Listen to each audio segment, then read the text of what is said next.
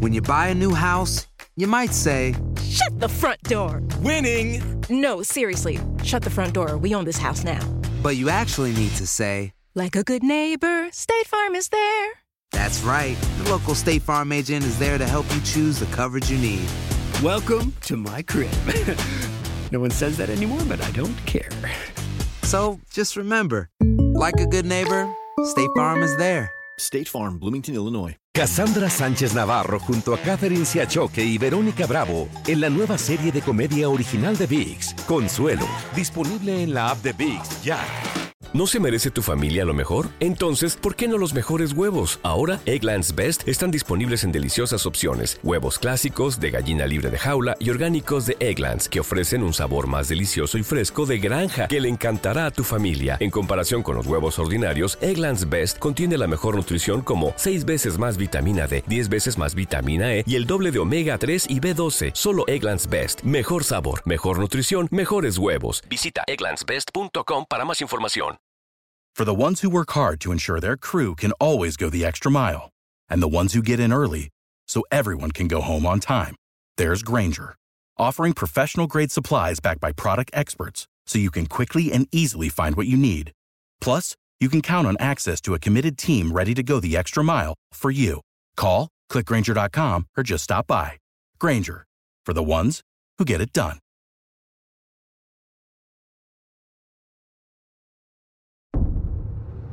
Archivos enigmáticos. Mientras llega la aterradora nueva temporada de Enigmas sin resolver, te invitamos a escuchar algunos de los mejores episodios que pudiste haberte perdido.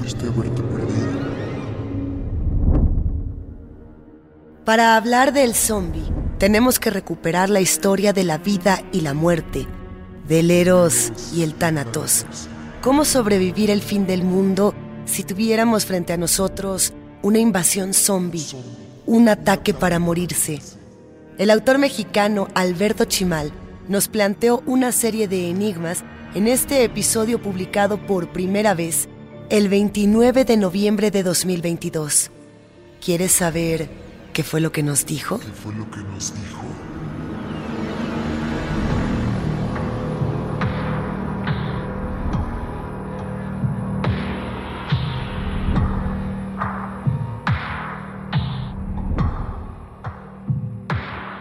Advertencia.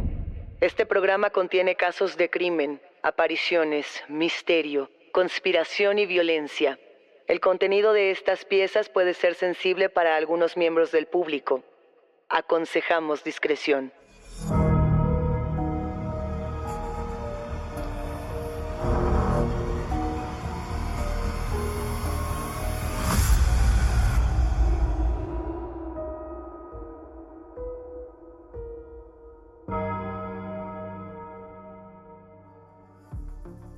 Saludos enigmáticos, bienvenidos, bienvenidas a esta conversación con nuestros especialistas en misterio. Los invitamos a seguirnos en nuestras redes sociales, Instagram y Facebook, y también a que nos escuchen a través de la app de Euforia o donde sea que escuchen podcast.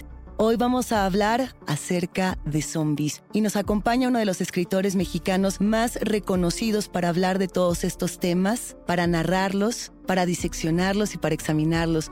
Él es nada más y nada menos que Alberto Chimal. Pero ¿cómo hablar del zombie? ¿Y cómo entender esta figura? Cada sociedad, enigmáticos, necesita de una criatura o de un monstruo o de un ser que nos ayude a sublimar nuestros miedos, nuestras inquietudes, que nos ayude a encontrarnos con nosotros mismos o encontrarnos con eso que no nos gusta de nosotros mismos. La literatura, el arte y quizá la cultura como tal ha sido esta constante búsqueda de la identidad. ¿Qué pasa cuando esa identidad se desvanece, cuando llegamos a los límites de la despersonalización? Eso quizá es el zombie pero se lo preguntamos a nuestro autor Alberto Chimal, que hoy se encuentra en esta mesa. ¿Cómo estás, querido Alberto? Hola, querida Luisa, muy bien, gracias, muy contento de estar acá.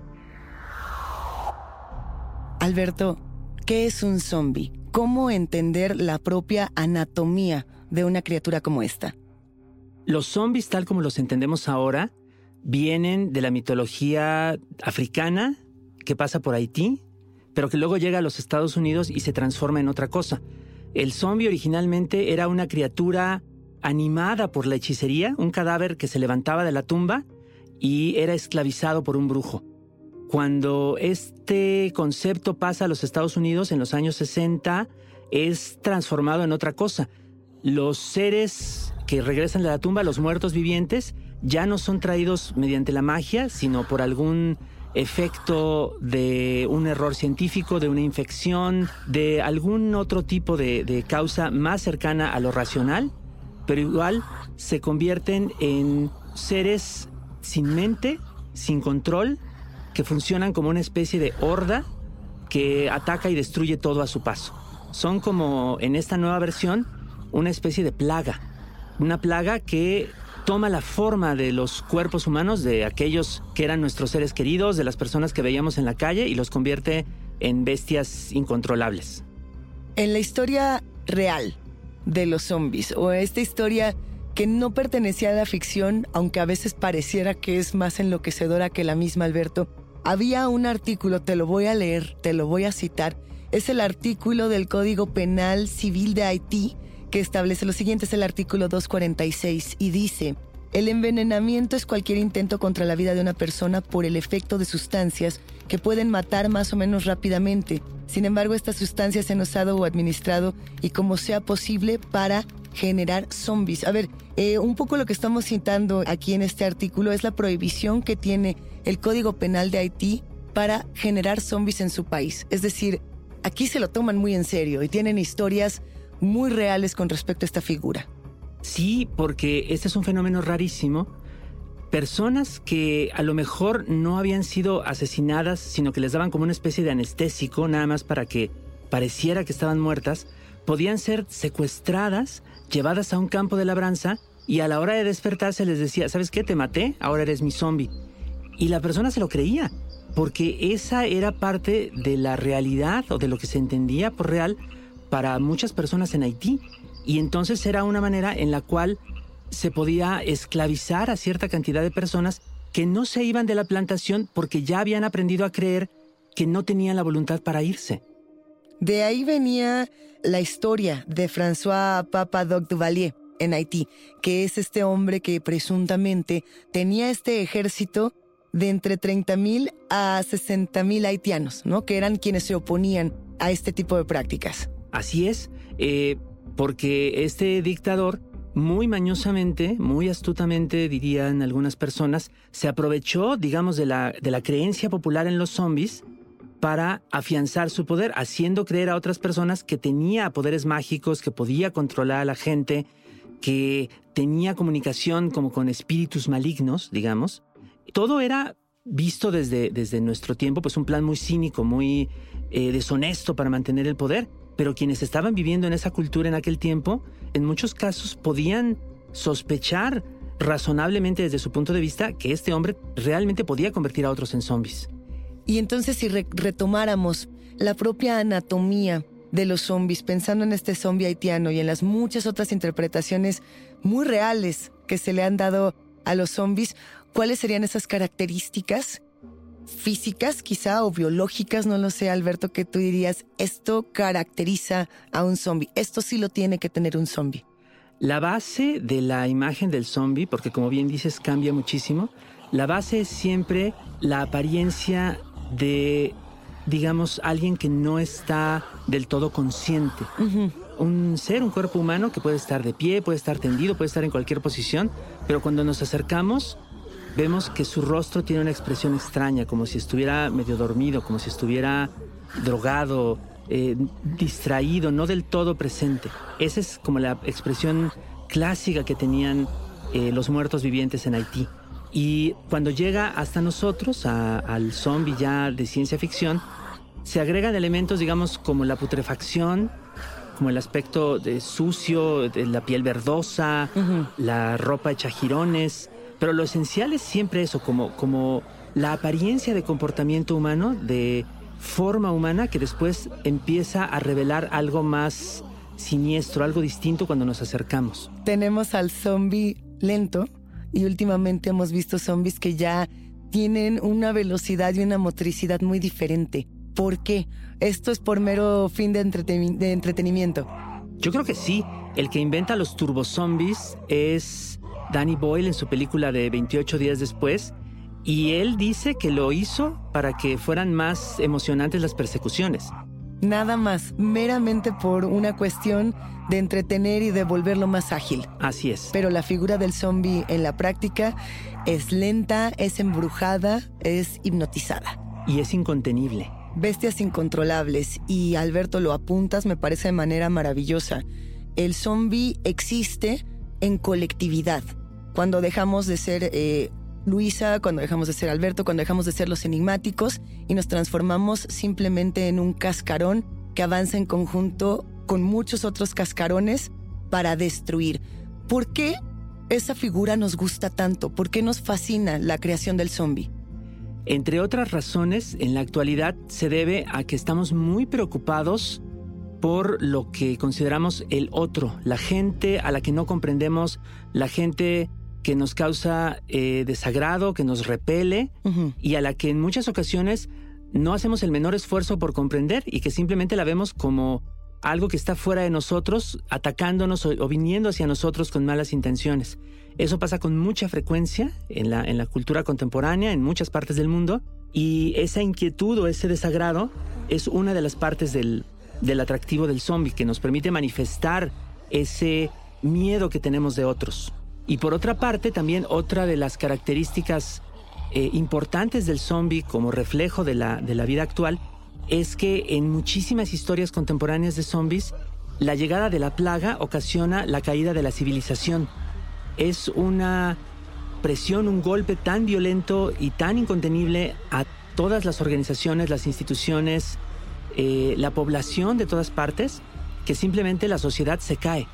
Y entonces quedan muy pocos sobrevivientes y grandes millones de, de zombies por todas partes. Eh, esto lo hemos visto en muchísimas películas, series, por todos lados. Y esa inquietud nos lleva a relacionarla con eh, nuestro propio miedo de que la civilización a nuestro alrededor se caiga, pero también al mismo tiempo, en muchos casos, con nuestro deseo de que se caiga, con eh, a veces la sensación de hartazgo que se siente ante una vida precaria, ante una vida aburrida, eh, se, sublima o se manifiesta en el deseo de que la vida cambie, incluso si es a un costo tan grande como el de una plaga de zombies. Euforia Podcast presenta la descomposición del cuerpo y particularmente la contradicción que parecía la posición encontrada de las dos señoras. Todas estas cosas daban para, para, para seguir el relato de algo diabólico.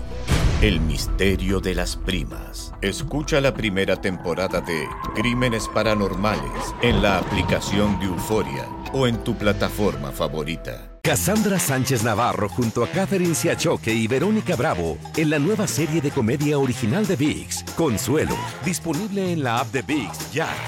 ¿No se merece tu familia lo mejor? Entonces, ¿por qué no los mejores huevos? Ahora, Egglands Best están disponibles en deliciosas opciones. Huevos clásicos, de gallina libre de jaula y orgánicos de Egglands, que ofrecen un sabor más delicioso y fresco de granja que le encantará a tu familia. En comparación con los huevos ordinarios, Egglands Best contiene la mejor nutrición como 6 veces más vitamina D, 10 veces más vitamina E y el doble de omega 3 y B12. Solo Egglands Best. Mejor sabor, mejor nutrición, mejores huevos. Visita egglandsbest.com para más información.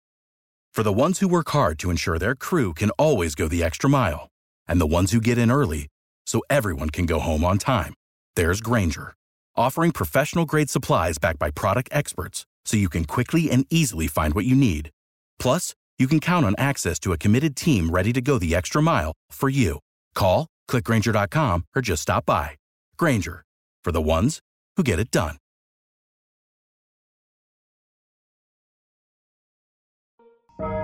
No respires. Regresamos a Enigmas sin resolver. Ese deseo ha tenido distintas interpretaciones. Podemos pensar en este zombie de Romero, ¿no? De George Romero. Podemos pensar en Lázaro como otro tipo de zombie que, pues de una u otra manera, regresará, despertará de entre los muertos para justicias aparte, una misión en particular tenemos otros ejemplos. De hecho, tenemos muchos ejemplos dentro de la cultura ¿Cuáles son tus favoritos? ¿Cómo podríamos explorar todas estas criaturas? Hay que explorarlas a partir de la misma palabra zombie, que se vuelve popular en el siglo XX, digamos a nivel mundial, y que nos hace reinterpretar mucho de la tradición que viene del pasado. Por ejemplo, antes del siglo XX nadie habría dicho que Lázaro era un zombie. De igual forma, en el mundo real, en el mundo de la naturaleza, hay comportamientos de, diferentes criaturas que se parecen a los del zombie. Por ejemplo, hay eh, ciertos hongos que eh, ocasionan en, determinados insectos una especie de, enfermedad por la cual se apoderan de su cerebro, destruyen, digamos, el, cerebro del insecto a la hora de infectarlo y hacen que el insecto se desplace hacia los lugares donde es más fácil que el hongo se reproduzca.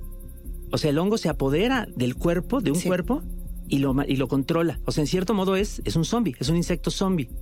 No habríamos pensado en llamarlo zombie de no existir el concepto, pero ahora podemos ver que hay, este, digamos, como toda una serie de ideas y de fenómenos en el mundo que pueden explicarse a partir de esta idea. También recientemente eh, científicos estaban colocando chips en cucarachas con la idea de controlar el cuerpo de las cucarachas y hacerlas realizar ciertas tareas, digamos como en un plan utilitario. Pero eso también es crear zombies. A ver, pero entonces hablaríamos de distintas creaciones, porque en un inicio, y tú nos lo decías, estaba la parte de la brujería, el tema del ritual y de lo religioso con el zombie. Después teníamos también este zombie, además de la parte religiosa que tenía que ver con la ciencia ficción, y ahora también estamos hablando de este uso de los experimentos. ¿Cuántos zombies en ese sentido podemos encontrar? Muchísimos. De hecho, todavía más si usamos al zombie como metáfora. Aquella película de Shaun of the Dead, el desesperar de los muertos le pusieron aquí, salen zombies como muy clásicos, pero en la primera escena uno ve a gente que es totalmente normal, eh, saliendo de su casa a trabajar, estando en la oficina, en el supermercado, y todos se comportan como zombies todos están como adormilados, como haciendo sus tareas de manera eh, automática y reflexiva.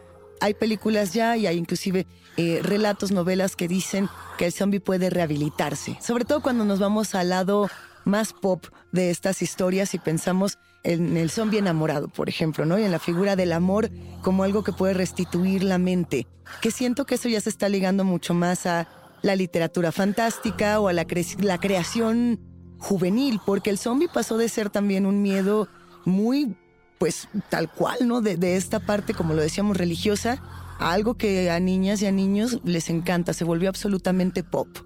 Sí, y además hay un fenómeno bien interesante ahora, sobre todo con gente muy joven, que hacen eh, las que llaman fanfictions, historias de su propia invención, pero acerca de personajes ya existentes.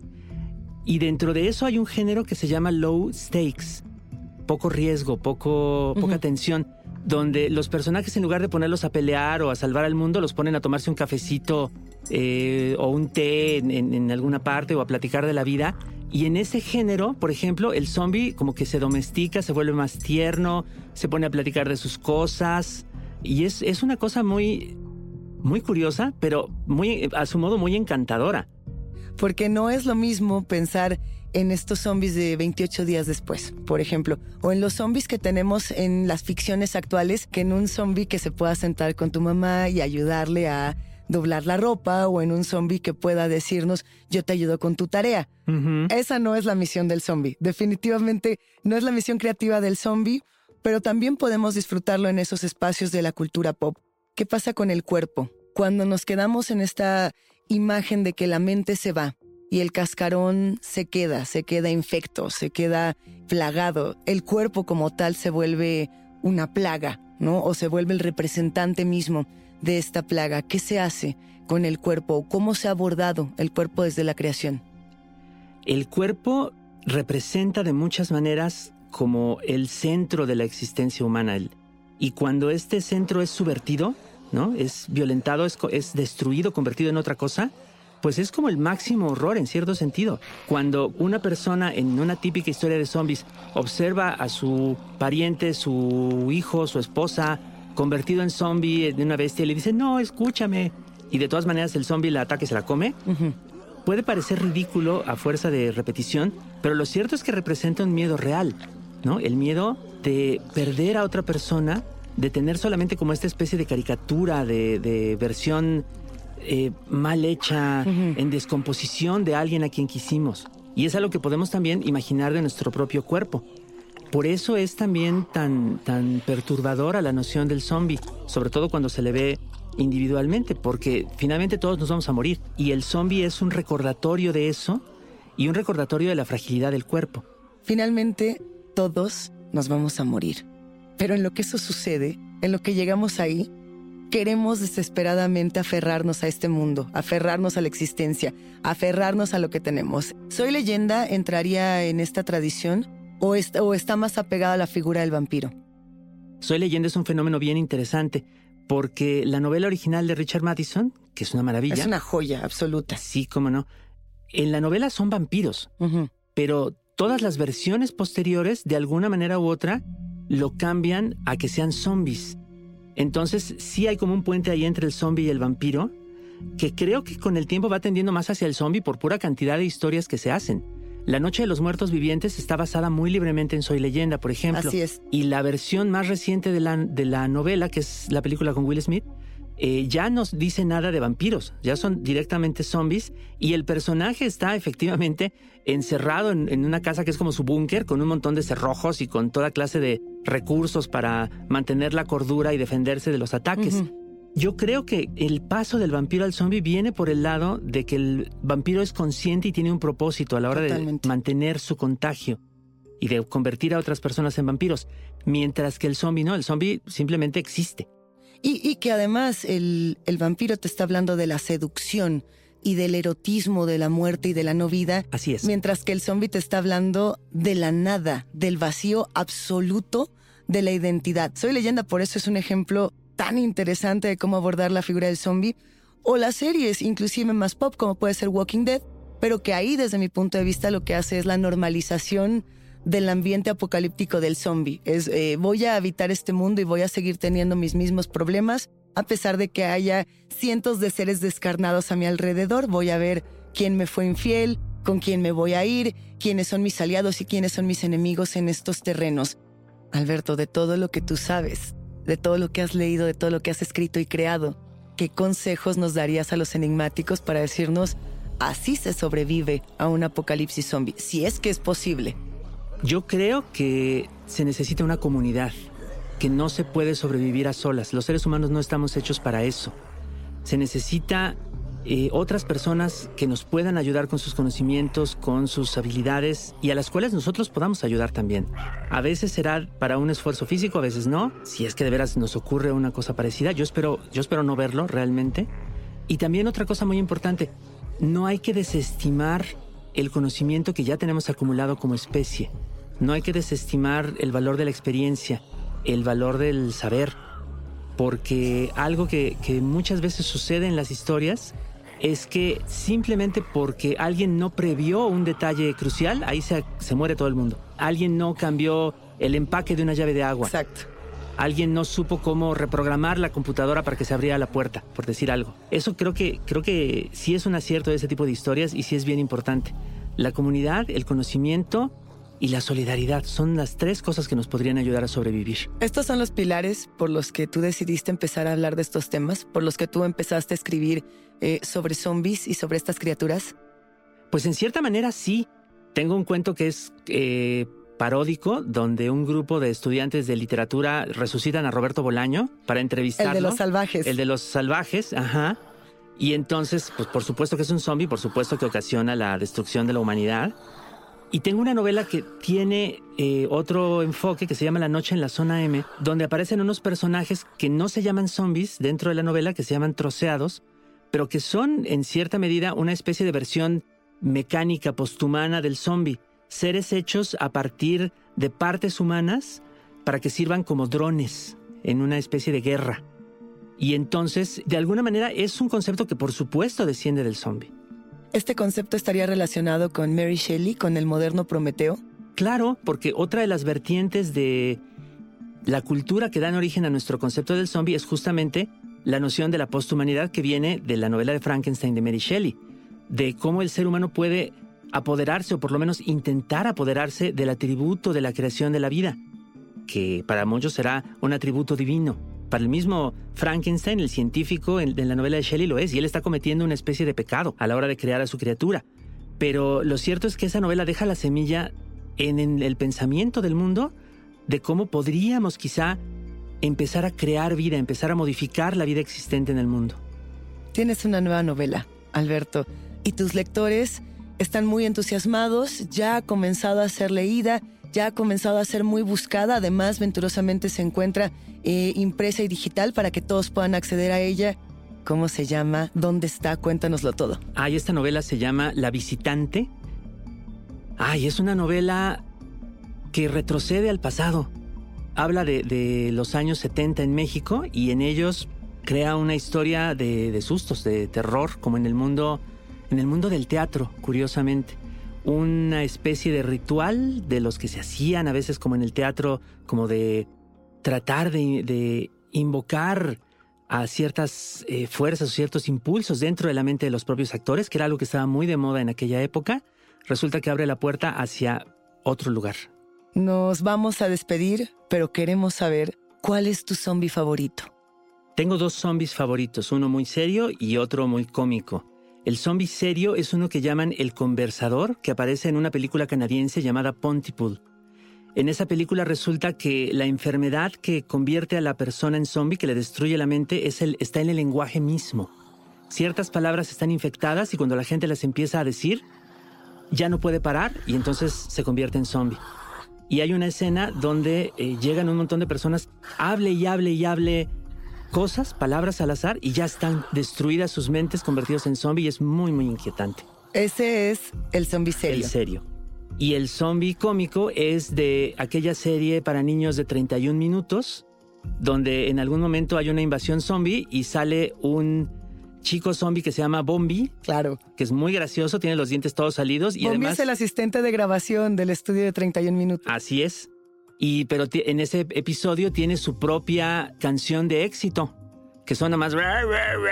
Es una gran canción. Estaba a punto de cantarla contigo, Alberto. Exactamente. Es fabuloso poder pensar en estos zombies que nos regresan de pronto a un puente para que todas las generaciones se acerquen al horror. Por eso uno de mis zombies favoritos es el zombie enamorado, por ejemplo, el que ah. mencionamos hace un momento. Porque a mí me tocó mucho ver cómo mi hija, que es eh, muy joven todavía, se acercó por primera vez al horror a partir de esa criatura.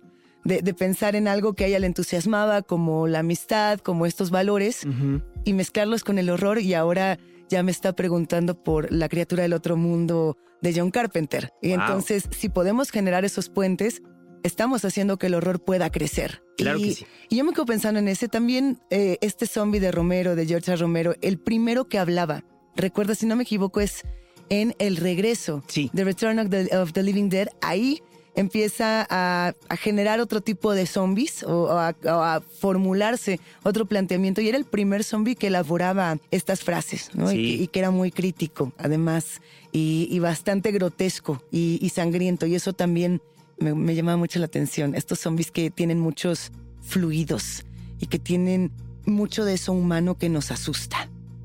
Sí, la gran aportación de Romero es justamente que a partir de esta modificación que hace del vampiro de Madison, crea algo completamente diferente. Porque en realidad los zombies de ahora no son los zombies haitianos.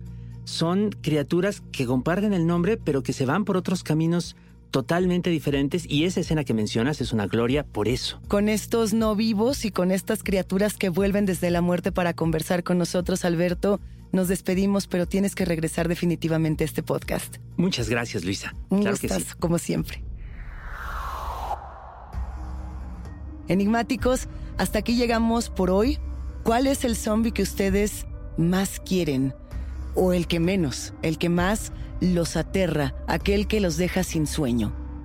Porque la conversación el día de hoy con nuestros especialistas en misterio ha terminado, pero siempre hay otra grieta que investigar junto con ustedes. No se olviden de seguirnos en nuestras redes sociales. Nos encuentran a través de Instagram y Facebook. Soy Luisa Iglesias y ha sido un macabro placer compartir con ustedes, enigmáticos. Recuerden que pueden escucharnos en la app de Euforia o en donde sea que escuchen podcast. Denle follow o suscríbanse al show en donde sea que nos escuchen y así no se pierden ni un minuto de Enigmas sin resolver.